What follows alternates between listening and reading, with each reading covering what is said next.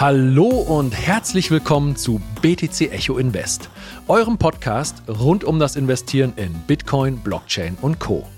Hier sprechen wir immer montags über die neuesten Entwicklungen am Kryptomarkt, werfen einen Blick auf die internationalen Finanzmärkte und besprechen die neuesten Investmenttrends aus der Blockchain-Szene. In der heutigen Folge sprechen wir darüber, was die Energiekrise für das Bitcoin-Mining bedeutet. Das beinhaltet einen Blick auf die vier größten Mining-Unternehmen. Wir gucken uns die Charts und Fundamentaldaten zu Marathon Digital, Core Scientific und zwei weiteren Unternehmen an. Im Hauptteil sprechen wir dann über die drei relevanten Variablen, die es bei der Wirtschaftlichkeit von Mining-Unternehmen zu beachten gilt. Und zwar die internationalen Strompreise, die Hashrate und den Bitcoin-Preis. Heute ist Montag, der 5.12.2022. Mein Name ist Peter Büscher und bei mir ist dieses Mal nicht unser BTC Echo Marktexperte Stefan Lübeck, der hat wohlverdienten Urlaub, hallo Stefan, viele Grüße, sondern es ist unser Überraschungsgast, unser geschätzter Redakteur und Bitcoin-Experte David Scheider. Hallo David, wie ist die Lage in Berlin? Moin Peter, freut mich, dass ich hier sein kann. Die Lage in Berlin ist vor allem verschneit und matschig. Das ist ganz schön. Hier in Köln ist es einfach nur matschig, ganz ohne den Schnee. Ja, wenn euch unser Podcast gefällt, dann lasst uns gern eine positive Bewertung da oder empfehlt ihn gerne weiter. Und jetzt geht's direkt los. Wir starten mit unserem Marktupdate. Wir blicken dieses Mal indirekt auf den Kryptomarkt, indem wir uns die Aktienkurse der vier größten Bitcoin-Mining-Unternehmen anschauen. Und zwar sind das Core Scientific, Stronghold, Riot Blockchain und Marathon Digital Holdings. Starten wir mit Core Scientific. Also der Chart, der ist eine einzige Katastrophe. Ich sag's, wie es ist. Gestartet im April 2021 bei circa 10 US-Dollar sind wir aktuell nur noch bei 14 Cent. Das entspricht einem Verlust von satten 98 Prozent. Alleine vom 26. auf den 27.11., da ging es nochmal stolze 78 Prozent runter, von einem Dollar auf 22 Dollar Cent, weil kurz vorher wir haben darüber berichtet, ein gigantischer Quartalsverlust in Höhe von 435 Millionen US-Dollar verkündet wurde. Also charttechnisch, wenn ich mir das so angucke, ist dieses Unternehmen so gut wie tot. David, du hast im aktuellen BTC Echo Magazin einen Artikel zum Bitcoin Mining verfasst und dich auch fundamental, also nicht charttechnisch wie ich gerade, sondern fundamental mit diesem und den anderen eben genannten Unternehmen auseinandergesetzt. Was kannst du uns zu Core Scientific sagen? Genau, ich habe ähm, einen ziemlich länger, einen langen Artikel geschrieben über eben die Mining-Unternehmen, die du auch gerade vorgestellt hast. Und da sticht für mich Core Scientific ziemlich heraus. Und es hat vor allem einen Grund, die sogenannte Debt-to-Equity-Ratio, die liegt nämlich bei 24. Was, was bitte ist Debt-to-Equity-Ratio? Genau, übersetzt heißt das einfach die Verschuldungsrate, also der Verschuldungsgrad. Das soll heißen, wie hoch ist der Anteil des Fremdkapitals im Unternehmen. In anderen Worten, wie hoch ist das Unternehmen gehebelt? Also wie, wie viel von ihren Assets haben sie eben mit, ja, mit Schulden aufgenommen und nicht durch beispielsweise Aktienausgaben. Äh, das wäre dann in dem Fall Eigenkapital. Und das ist einfach extrem hoch und gerade im Bärenmarkt ist. Ich wollte gerade sagen, also 24, Faktor 24 mal mehr Fremdkapital als oder Schulden als Eigenkapital haben die. Das ist unter normalen Umständen schon eigentlich ein Todesurteil und im Bärenmarkt kannst du das eigentlich vergessen. Normale Unternehmen haben häufig eine Debt-to-Equity-Ratio sogar unter eins. Das heißt, äh, das, der Großteil kommt aus dem Eigenkapital. Es kann aber auch mal sein, dass bei Wachstumsunternehmen eben der Verschuldungsgrad höher ist. Dann muss man aber auch gucken, dass man das Geld oder die Schulden, die müssen ja refinanziert werden. Das heißt, da muss immer Geld reinkommen. Das Geld kommt rein durch den Cashflow. Wir sind jetzt bei Mining-Unternehmen. Wo kommt der Cashflow her? Naja, von den Bitcoins, die gemeint werden. Und da sind wir eben am Kern des Problems. Der Bitcoin-Kurs ist gering, der Strompreis steigt, dazu kommen wir ja später noch. Ähm, in anderen Worten, diese 24, die sind viel zu hoch. Die haben aus meiner Sicht eigentlich keine Chance, ihre Schuldenlast irgendwie zu bedienen. Für mich bahnt sich da eigentlich schon eine Insolvenz an. Wie, wie ist denn äh, Core Scientific in, dieses, in diesen Schlamassel, wie sind die da reingeraten? Naja, wir hatten ja in der letzten Zeit auch beim Recap-Podcast häufiger darüber geredet, wie es eigentlich sein kann, dass die Bitcoin-Hashrate immer weiter steigt, obwohl der Bitcoin-Kurs und äh, fällt und der Strompreis steigt. Und der Grund ist, dass Mining-Unternehmen während des Bullenmarkts 2021 vor allem extrem expandiert haben. Das war ein regelrechter Wettlauf um Geld, um Investoren. Investoren waren auch einfach sehr, sehr geldgebefreundlich. Die haben äh, Schulden eben gegeben, Geld gegeben und davon haben diese Mining-Unternehmen ja investiert. Die haben große Computerrechenzentren gekauft, ASICs, die wurden jetzt bis in die letzte Zeit tatsächlich immer noch ausgeliefert und ans Netz genommen, aber das war eben alles nicht nachhaltig. Man hat sich schlicht und ergreifend verzockt. Man hat nicht damit gerechnet, dass der Bitcoin-Kurs so rapide, so schnell sinkt und dass sich diese Schuldenlast dann eben nicht mehr tragen lässt. Ja. Wie viel Bitcoin hat denn Core Scientific aktuell noch auf Lager, sage ich mal? Ja, die Zahl ist ganz schön bitter. 62 laut aktuellem ähm, Quartalsbericht. Allein im Oktober dieses Jahres haben sie 2285 Bitcoin verkauft. Man muss dazu sagen, Core Scientific ist selbst unter den Börsen gehandelten Minern einer der größten. Die hatten ja zu Zeiten, wo es denen besser ging, insgesamt eine Hashrate von fünf bis sechs Prozent der gesamten Bitcoin-Hashrate. Also ist einer der größten börsennotierten Miner und die mussten eigentlich alles verkaufen, um diese Insolvenz, die sich meiner Meinung nach androht, so ein bisschen ja, rauszuschieben. Ja, also 62 Bitcoin, ich glaube, du und ich, wir hätten die alle sehr gerne, aber für eins der größten Mining-Unternehmen mit fünf bis sechs Prozent Anteil an der Hashrate ist 62. Das ist im Prinzip, haben die ihr letztes Hemd verkauft. Ne? Absolut, das ist quasi nichts, ja. Ja, und du hast es ja selbst auch schon gesagt, da droht sich vielleicht die nächste Pleite an. Gut, aber machen wir mal weiter mit einem Blick auf den Chart auf den, äh, ja, von Stronghold. Ähm, und auch das, das ist die nächste Katastrophe, kann ich auch nicht leider anders sagen. Also gestartet im Oktober bei 27 US-Dollar liegt der Preis aktuell bei 68 Cent. Das ist ein Verlust von stolzen 97 Prozent. Im Wochenchart ist das ein einziger Abwärtstrend, der sieht aus wie eine umgekehrte Exponentialfunktion, nur leider in Richtung Null. Charttechnisch ebenfalls kurz vor Tod, meiner Meinung nach. Ähm, David, was sagen die Fundamentals zu diesem Zombie? Auch nicht viel besser. Allerdings ähm, immerhin nur eine Debt-to-Equity-Ratio von 5,6. Also in dem speziellen Fall besser als äh, Core Scientific. Die haben allerdings auch nicht so viele Assets, auf die die zurückgreifen können. Ähm, unterdessen äh, kann man wahrscheinlich davon ausgehen, dass immer weniger Bitcoins gemeint werden von Stronghold, weil sie ihre ASICs verkauft haben. Und das ist auch eigentlich ein Schrei nach Geld, wenn das ist ja das wichtigste Asset, was Miner haben können. Also das, die ASICs, also die Mining-Geräte sind ja Geld, Gelddruckmaschinen im Prinzip. Wenn es gut läuft, dann ja, schürfen die Bitcoins, die dann gehalten werden, beziehungsweise auch ein Teil wird liquidiert. Aber wenn man die verkauft, dann hat man ja nichts mehr. Das heißt, Wahrscheinlich war da die Schuldenlast auch einfach zu hoch, auch wenn es nur in Anführungsstrichen 5,6 sind. Im Bärenmarkt ist das immer noch viel zu viel, weil der Cashflow einfach nicht reicht, um diese Schulden zu bedienen. Ja, haben die denn jetzt überhaupt noch irgendwelche ASIC-Miner oder sind die da komplett ausverkauft? Weißt du das? Das weiß ich nicht genau. Die haben nicht alle verkauft, ähm, aber ein Gutteil auf jeden Fall, ja. Ja, ist auf jeden Fall schon mal eine Katastrophe, weil wie du sagtest, ohne Miner keine Bitcoins. So sieht es leider aus. Gemeint werden, das Mining-Unternehmen. Ja. Gut, also das waren jetzt schon zwei potenzielle Pleitekandidaten leider. Äh, gucken wir mal auf den Chart von Riot Blockchain.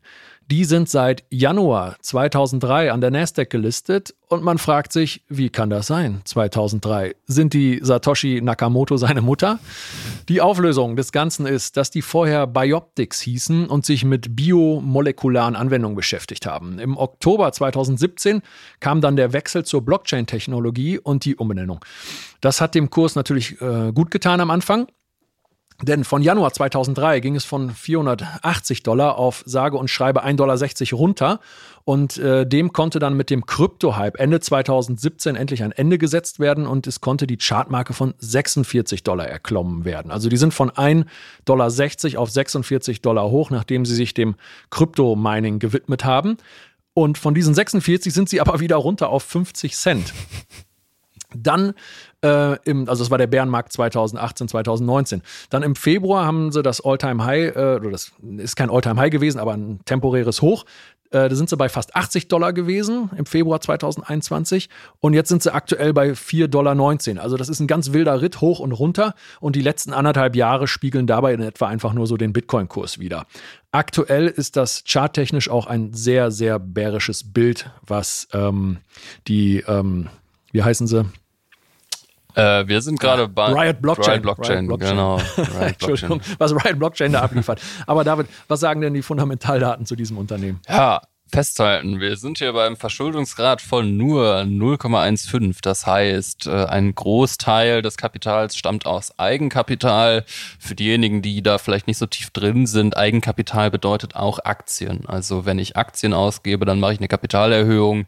Wir reden ja hier über börsengelistete Aktienunternehmen, ähm, genau, und da kommt eben der Großteil des Kapitals, was diese Firma hat, aus ähm, diesen Aktien die sie ausgegeben haben und weniger aus Verschuldung, was in einem Bärenmarkt wie aktuell natürlich gut ist für das Unternehmen. Man muss dazu aber sagen, dass die immer wieder Kapitalerhöhungen gemacht haben, also immer wieder neue Aktien rausgegeben haben. Und das verwässert natürlich den Anteil der Aktien, die die Aktionärinnen und Aktionäre aktuell halten. Das heißt, der Kurs sinkt dann, man wird eben verwässert. Darauf muss man sich wahrscheinlich auch einstellen, weil auch Riot Blockchain trotz des ja, besseren Verschuldungsgrades aktuell auch ähm, Probleme hat. Für mich persönlich wäre es aufgrund der geringeren ähm, Verschuldung eventuell ein Kaufkandidat. Man muss ganz klar sagen, das ist absolute Hochrisiko-Investments. Also ähm, da jetzt reinzugehen, kann sich natürlich lohnen, aber man muss äh, sich auf jeden Fall auf einen, du hast es ja auch gerade schon gesagt, einen ziemlich wilden Ritt eben einstellen. Ja. Gut, dann kommen wir zu guter Letzt zum vierten im Bunde und das ist Marathon Digital Holdings, auch kurz Mara genannt. Die heißen auch erst seit dem 1. März 2021 so. Vorher hießen die Marathon Patent Group und haben sich wenigstens schon mal so ein bisschen mit Patenten rund um Verschlüsselung beschäftigt. Die hatten aber keinen allzu guten Ruf. Die haben viele andere Unternehmen wegen Patentverstößen verklagt und das war auch immer nicht so durchsichtig, warum, wieso wird da jetzt geklagt. Äh, dann gab es viele außergerichtliche Einigungen und das hat Mara den Ruf eines Patent Trolls eingebracht. Und seit dem Jahr 2021 sind die dann durch Käufe von Bitcoin und Mining-Equipment aufgefallen. Und die hatten dann auch nicht das All-Time-High, sondern ihr relatives Hoch dann im November 2021 bei 83 US-Dollar.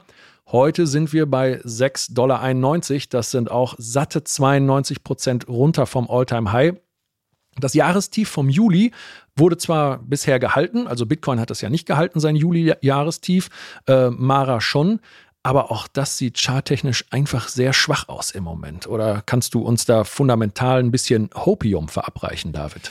Ja, also ich persönlich, ganz persönliche Meinung, keine Anlageberatung, ähm, bin in Marathon auch investiert. Ich glaube, das ist ein Risikoinvestment, was man unter allen, den wir jetzt genannt haben, am ehesten mal wagen kann, weil man muss nämlich dazu sagen, dass sich Mining-Aktien wie so eine Art Hebel auf Bitcoin selbst verhalten. Also ich habe gerade mal geschaut, der Bitcoin-Kurs ist in der letzten Woche ungefähr um vier bis fünf Prozent gestiegen. Die Aktie von Mara ist um 15 Prozent gestiegen. Das geht natürlich auch in die andere Richtung, kein Zweifel.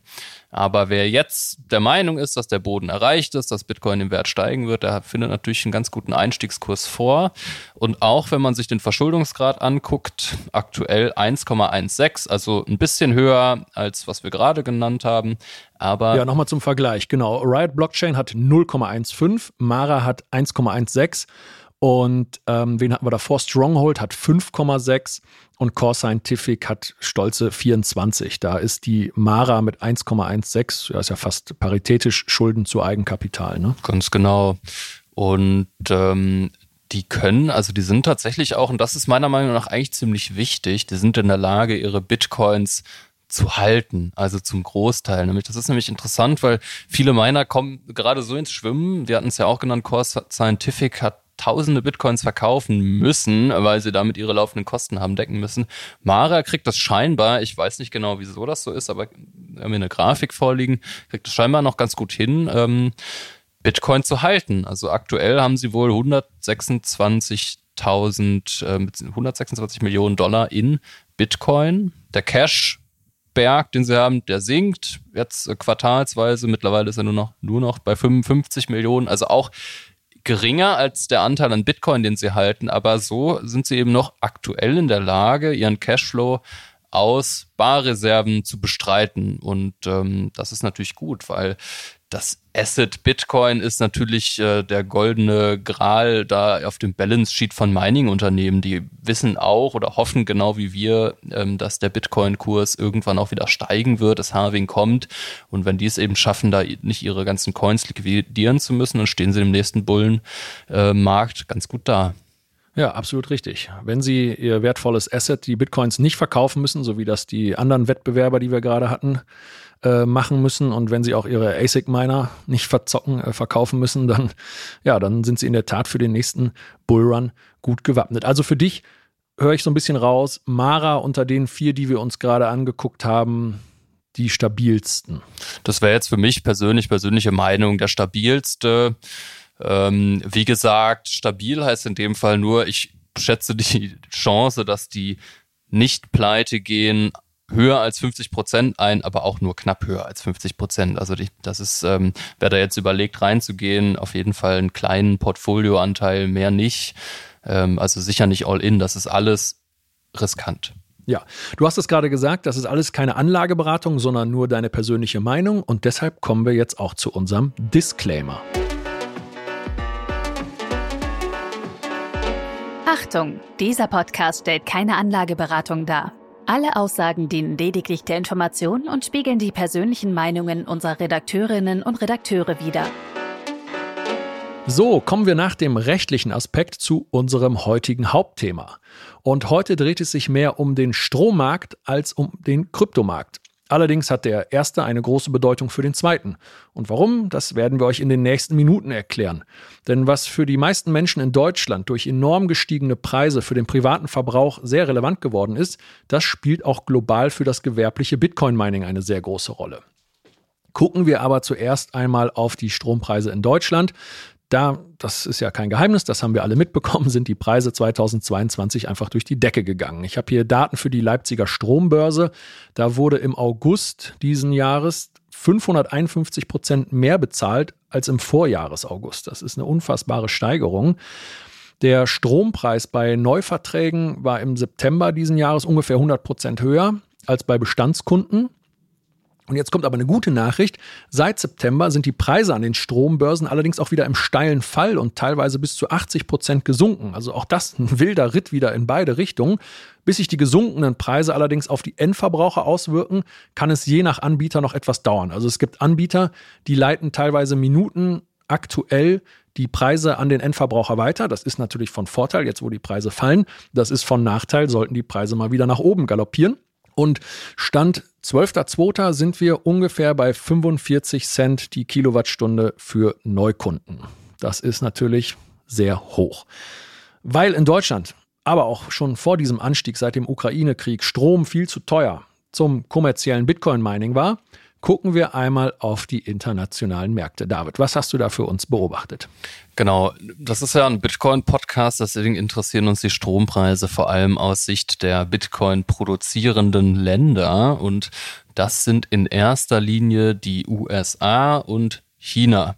Und in den USA ist das auch nochmal ganz interessant, weil da teilt sich das auch auf. Ähm, nicht in jedem Bundesstaat der USA werden Bitcoins gemeint, sondern vor allem da, wo es günstig ist. Und günstig ist es vor allem in Texas, denn dort gibt es viel Sonne. Und wo viel Sonne ist und viel Platz, da gibt es auch viele Solarpaneele. Und ähm, über den Zusammenhang vom Ausbau erneuerbarer Energien und der Rolle, die Bitcoin spielt, da haben wir auch auf der Website schon häufiger berichtet. Und da ist es tatsächlich so, nämlich der Strompreis in Texas beträgt ungefähr 13 Cent, äh, US-Dollar Cent du hast es gerade gesagt, im Vergleich Deutschland, da sind wir bei bis zu 50 Cent. Also es ist, es sind Welten. Das ist übrigens auch der Grund, warum in Deutschland eigentlich niemand Bitcoin meint. Und ganz interessant, in China ist es noch günstiger, 7 Cent pro Kilowattstunde und tatsächlich hat das Bitcoin-Mining auch so eine kleine Renaissance in China, beziehungsweise eigentlich so eine ziemlich große Renaissance dafür, dass es offiziell verboten ist. Kommen wir gleich nochmal drauf zu sprechen, wie hoch da der Anteil ist, aber es wird immer mehr gemeint in China und vielleicht für den einen oder die andere ganz interessant, auch in Europa gibt es Länder mit günstigerem Strom, beispielsweise Ungarn, 10 Cent, äh, schon deutlicher Unterschied zu ja, das ist ja nochmal 30 Prozent günstiger als im Mining Eldorado, Texas. Ne? Da mhm. könnte man sich ja mal überlegen, in Ungarn zu meinen. Könnte man überlegen. Ist auch ein EU-Land. Ähm, genau. Und ähm, es ist Allerdings muss man dazu sagen, dass wir, wir haben ja auf offizielle äh, Quellen zugegriffen, wo da eben durchschnittliche Strompreise stehen und vor allem in den USA ist es nur bedingt aussagekräftig, denn die großen Miner haben sogenannte Power Purchase Agreements, PPAs, also die machen mit dem lokalen Stromanbieter einen Fixpreis auf. Das ist eine Art Flatrate, die sagen, wir nehmen so und so viel Strom ab oder wir nehmen den Strom nur dann ab, wenn es einen Überschuss gibt. Dafür gibt ihr uns günstigere Preise. Das heißt, in Texas wird man vermutlich Bitcoins auch unter 13 äh, Cent meinen können und äh, da kann das auch rentabel sein. Ja, das sind wahrscheinlich nochmal ganz andere Einkaufskonditionen, die kommerzielle Anbieter da haben die, oder die Gewerbe und Industrie haben als die Endverbraucher. Ne? Ganz genau. Du hast es ja auch schon angesprochen, der Strompreis ist natürlich nur eine von drei Variablen, die sozusagen die Profitabilität der Miner äh, bestimmt letzten Endes. Und die zweite, auf die wir auch noch zu sprechen kommen wollen, ist natürlich die Hashrate. Und Absolut. Das ist äh, auch super interessant für ähm, mich als Bitcoiner, der das jeden Tag verfolgt. Eigentlich müsste man ja denken, die Hashrate, die müsste rapide sinken, wenn die Strompreise steigen und die Konkurrenz am Mining-Markt höher äh, ist, höher wird, dann würde man denken, naja, die Unprofitablen werden halt dann schnell aus dem Markt gespült und die Hashrate sinkt. Das sehen wir jetzt auch. Allerdings passiert das erst so seit November. Davor, und wir wissen, der Bärenmarkt geht seit einem Jahr ungefähr, ist die Hashrate trotz Bärenmarkt immer weiter gestiegen. Und äh, so war das eine wirklich toxische Mischung für die Miner, die da eigentlich kaum noch rentabel sein konnten. Mittlerweile, ich hatte es gerade erwähnt, sieht man eben ähm, einen Einbruch der Hashrate und das war auch längst überfällig. Also ähm, ich glaube, in den letzten zwei, drei Wochen bis zu zehn Prozent nach unten gegangen. Man kann da schon fast von einer Kapitulation sprechen.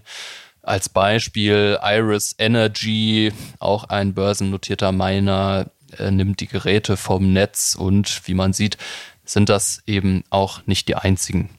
Ja, aber was mich dann interessiert, wie kann das denn sein, dass im Bärenmarkt die Hashrate immer weiter ansteigt? Weil die Preise sind ja für alle offen einsehbar. Und wenn ich von 69.000 auf 40, auf 30, auf 17 runtergehe, warum ballern die da immer noch weitere Hashrate in den Markt, die Miner? Ja, das ist das große Rätsel. Ich kann es mir eigentlich nur so erklären, dass die ja, die Mining-Unternehmen im Bullenmarkt vor anderthalb Jahren einfach massiv expandiert haben. Und ähm, ich kann mich da auch an Artikel erinnern, die wir geschrieben haben. Da hieß es nämlich, die haben so viele ASICs bestellt, so viele Mining-Geräte, dass die Produzenten, also Bitmain und äh, wie sie alle heißen, da gar nicht hinterherkam. Also die haben sozusagen so äh, forward-looking Purchases gemacht und dann haben sie gesagt, gut, wir kaufen jetzt 20.000 Geräte, davon liefert ihr uns heute 5.000 und die restlichen 15.000 eben übers Jahr verteilt und zum Teil werden die bis heute noch ausgeliefert und das ist natürlich eine absurde Situation, wenn du vor einem Jahr, wo die Marktsituation eine vollkommen andere ist, ähm, so bullish bist und eben halt, wir hatten es ja gerade gesagt, auch mit, mit Schulden eben da ähm, so massiv investierst, weil du denkst, jetzt passiert irgendwie Hyper-Bitcoinisierung, ähm, wir müssen jetzt all in gehen und das äh, fällt denen gerade auf die Füße. Ja, es gab ja auch massive Probleme, was Chip-Lieferungen betraf. Das heißt, das Angebot, also die Nachfrage konnte gar nicht gedeckt werden in den letzten 12, 18 Monaten und wird dann jetzt sukzessive in den Markt geschoben, wie du sagtest. Ja, und das fällt denen quasi jetzt auf die Füße. Es ist ganz interessant, dass selbst solche Multimillionen-Dollar-Unternehmen, dass die sich da einfach so verspekulieren. Ne? Absolut verzockt, ja. Also Core Scientific ist wahrscheinlich das beste Beispiel dafür. Die haben dieses Rennen um die Hashrate natürlich gewonnen. Sie haben jetzt ihre 6, 7 Prozent Anteil an der Gesamthashrate, aber was bringt es denn, wenn die jetzt pleite gehen? Ja.